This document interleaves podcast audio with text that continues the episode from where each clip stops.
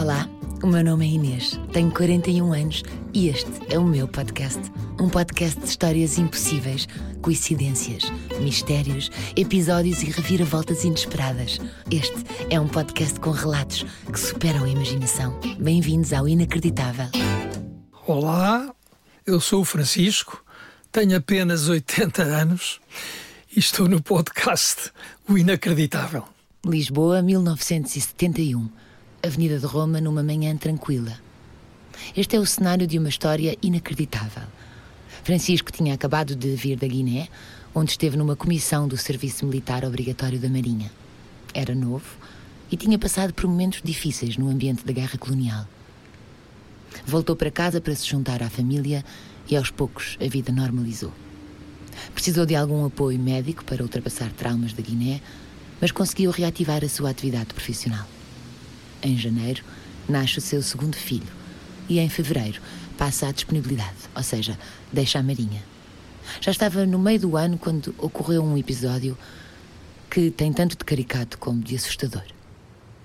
Em meados do ano de 71, não posso precisar se junho, mas por aí, uh, um dia de manhã, quando vou sair de casa para meter no carro para ir para o escritório, o carro não funcionou, nem sequer deu sinal, o que percebi imediatamente o problema era da bateria.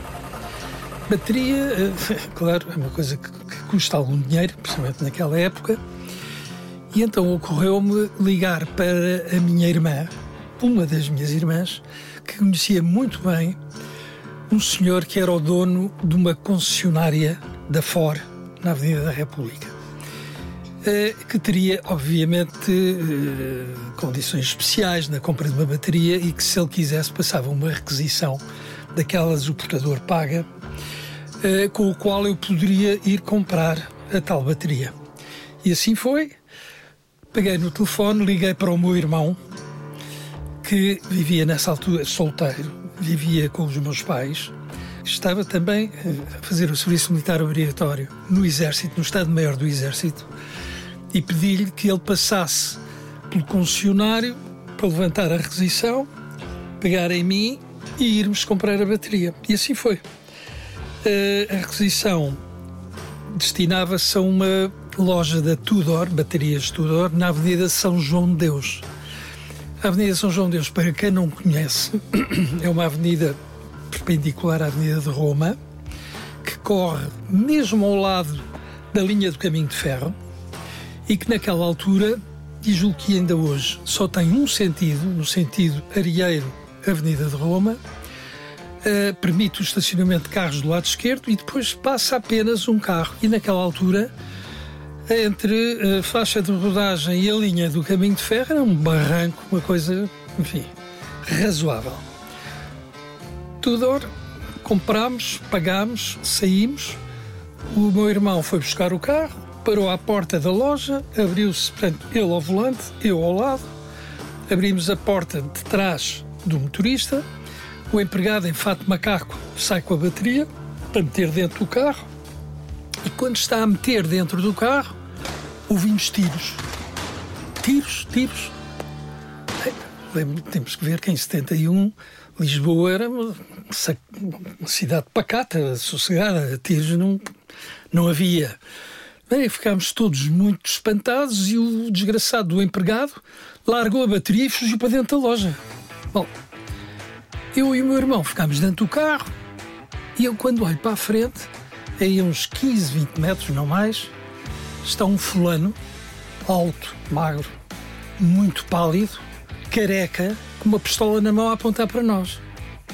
Bem, e um tiro para o ar e a seguir um tiro para o carro. E, o meu irmão pergunta-me: Ouve lá, tu conheces o homem? Se eu? Não, não, para lá da Guiné. Não, estás doido, isto é um doido. Isto é um maluco se evadiu dali do Júlio de Matos e anda aqui aos tiros na rua. E entretanto, pá, outro tiro, começou-se a juntar povo atrás dele, e ele aos tiros, e eu digo, disse ao meu irmão, lá, nós temos que cavar daqui quanto antes não morremos. Epá, mas como é que vamos fazer? Epá, pst, mete aí para baixo. Ele estava ao volante, meteu-se para baixo e com as mãos consegue meter uma marcha atrás. E eu, que estava no lugar do morto, vir-me de costas para o para-brisas, ponho-me de cócoras, agarro com a mão direita o volante e diz, é, acelera. E de vez em quando levantava a cabeça pelo óculo e lá ia guiando o carro a toda a velocidade que podíamos o fulano, seguido de uma quantidade de gente, aos estilos, pim, pim, tal. Bom, quando chegamos ao cruzamento com a Avenida de Madrid, eu disse, pá, para, Ei, cá para cima, ele veio para cima, vamos embora. Vamos embora, tivemos uma sorte louca, porque sendo uma via de sentido único, podia ter vindo um carro, ficávamos ali entalados, podia-me ter escapado a mão, podíamos ter ido para uma ribanceira e só parávamos na linha do comboio, mas graças a Deus nada disso sucedeu e uh, decidimos ir a uma esquadra. Um telemóvel teria dado jeito nesta situação, mas só viriam a aparecer uns anos depois. Naquela altura tinha de se procurar a polícia, que nem sempre estava muito disponível ou percebia a urgência. Só à terceira esquadra é que conseguiram que um polícia os acompanhasse. Repito, um polícia para um cenário de tiroteio. Parece impossível hoje em dia. O chefe da, da, esquadra foi um bocadinho mais inteligente e resolveu ir ver o carro. E quando viu o carro com uma moça no capô e com o vidro todo picotado, que eu lhe expliquei que tivemos uma sorte porque houve uma bala que resvalou, aí percebeu que qualquer coisa se passava. E então destacou um polícia para vir connosco. E assim foi. A polícia sentou-se ao lado do meu irmão, eu atrás, e vamos ao local do crime, digamos assim. Quando lá chegamos, é engraçado, naquela altura, ao cimo da Oscar Monteiro Torres, cruzamento com a Avenida de Roma, havia uma pianha com um polícia sinaleiro. Naquela altura havíamos polícias sinaleiros. E o polícia sinaleiro tinha saído da pianha, evidentemente, estava ali no passeio. E quando nós chegamos com o polícia, o polícia que nos acompanhava foi ter com o seu colega sinaleiro para perguntar o que é que se tinha passado. E o sinaleiro disse: Ah, você não sabe? Pá, houve aqui um assalto ao banco, ao Banco Pinto Magalhães.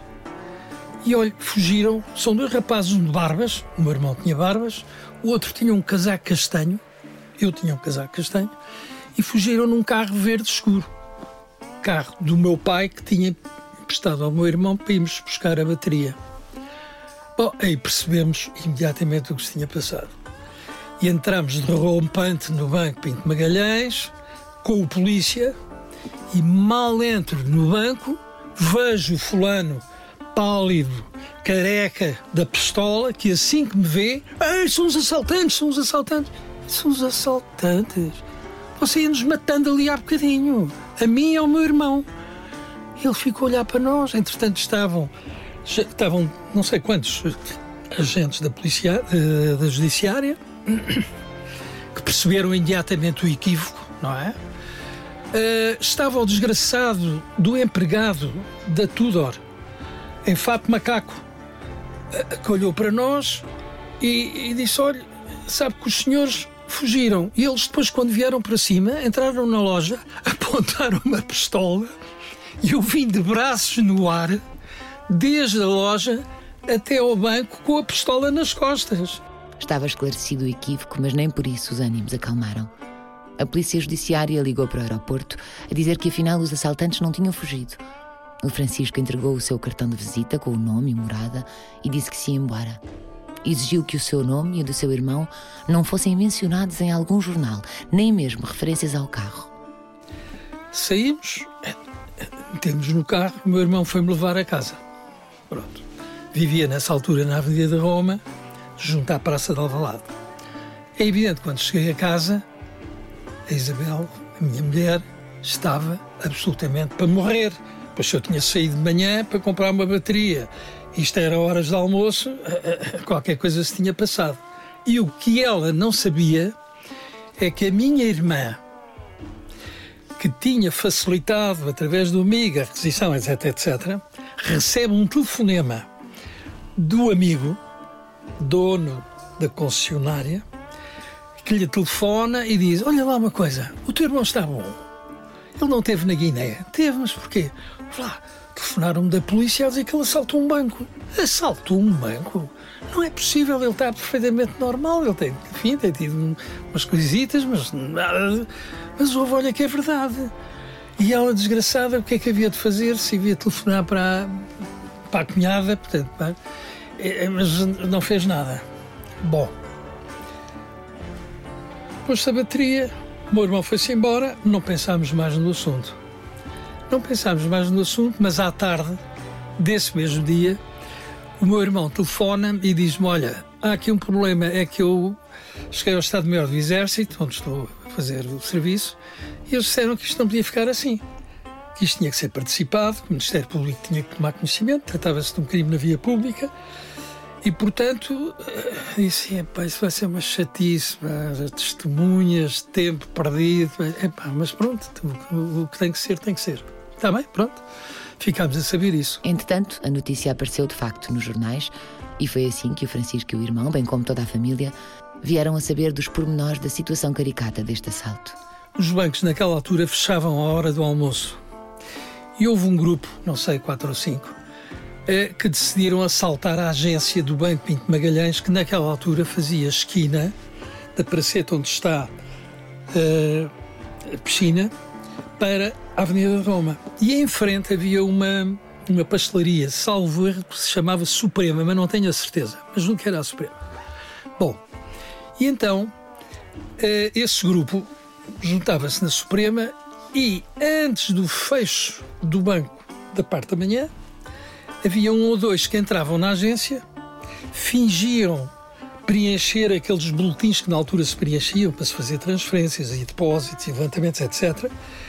E quando eles diziam, meus senhores, vamos fechar porque está na hora, saíam.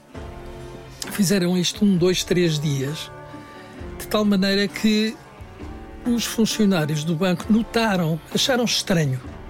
E como acharam estranho, contactaram a polícia e requisitaram um polícia para a agência. No dia do assalto, a agência tinha um polícia na cave junto aos, à, à Casa Forte. Estava lá. Bom, ora, no dia do assalto, esses três ou quatro, eu não sei precisar quantos eram, entraram no banco minutos antes da hora do fecho, uh, comunicaram aos clientes que aquilo era um assalto maniataram-nos de uma forma muito simples, adesivo na boca, saco do pão na cabeça, abriram a porta do, do gabinete do gerente, truca lá para dentro. E o gerente, quando começou a ver entrar os clientes naquele estado, chegou cá fora, adesivo, pano, eh, saco lá para dentro também. O subgerente conseguiu, logo no início disto, fugir lá para baixo e avisou o polícia de que estava a haver um assalto. Bem, o polícia, coitado, só ouvia, enfim, aqueles ruídos e barulhos e, e berros e veio até cá acima. Quando chegou cá acima, caíram-lhe em cima adesivo, saco, gerência também. Ora bom, entretanto, os assaltantes roubaram o que tinham a roubar e saíram. Quando o subgerente de apelido Cavaco. Era a única coisa que me recordo, que era o apelido dele. Uh, quando estava tudo já sossegado, veio cá acima.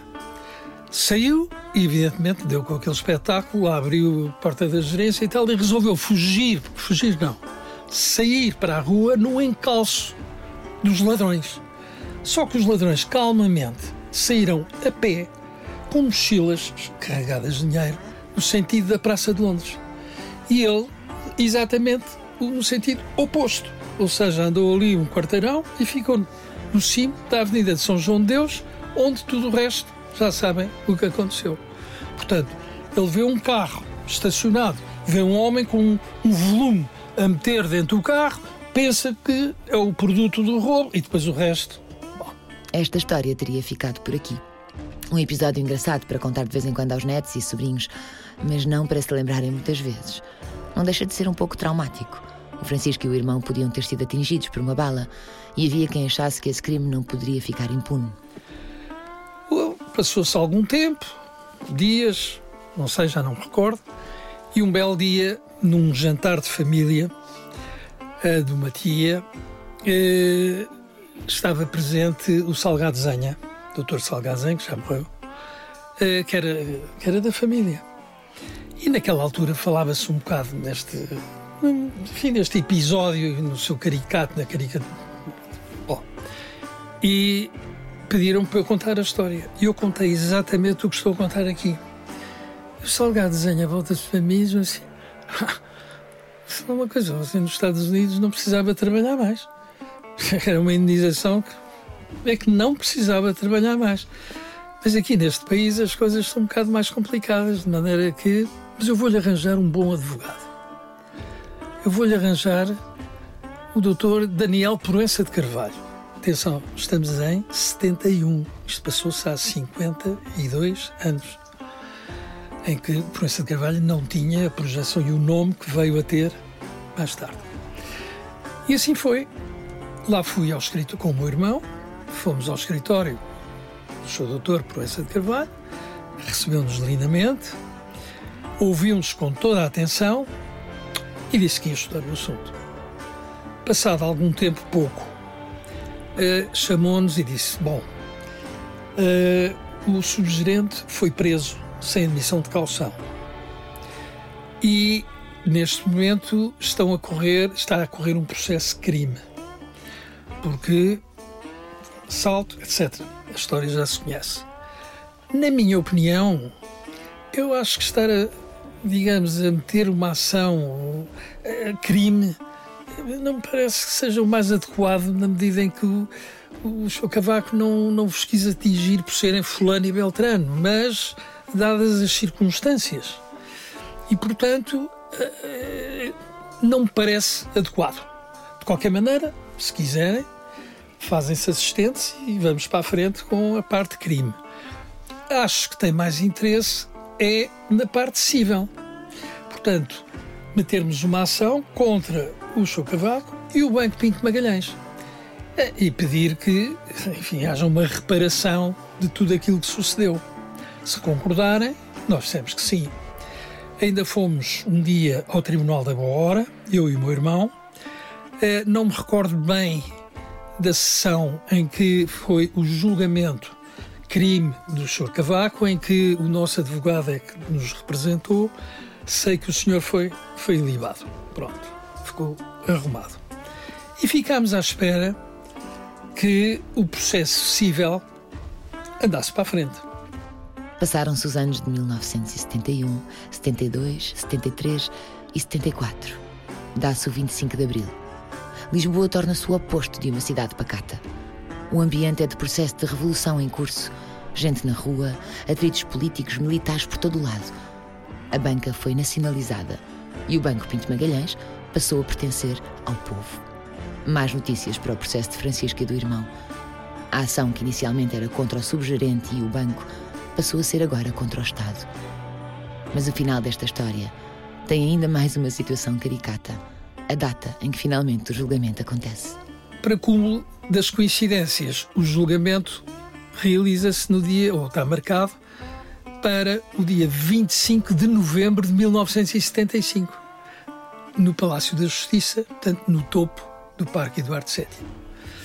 Lá fui, com o meu irmão, com o doutor de Proença de Carvalho, e uma coisa que reparámos é que a audiência foi várias vezes interrompida um dos funcionários do tribunal surgia, dizia segredava qualquer coisa ao juiz, saía, passava um bocadinho e voltava outra vez. Uh, viemos a perceber depois que ele estaria a transmitir ao juiz o que é que se estava a passar na rua naquele dia, porque estava a decorrer, digamos, uma contra-revolução em Lisboa, como todos nós sabemos, não é? De maneira que a audiência terminou, o julgamento terminou e o nosso advogado transmitiu-nos que o réu tinha sido ilibado e que não havia direito a nenhuma indemnização e, portanto, até hoje nunca tive conhecimento de nada, eh, nem um pedido de desculpas do Sr. Cavaco, ou do Pinto Magalhães, ou do, ou do, sei lá, do que fosse. E pronto, a história termina assim.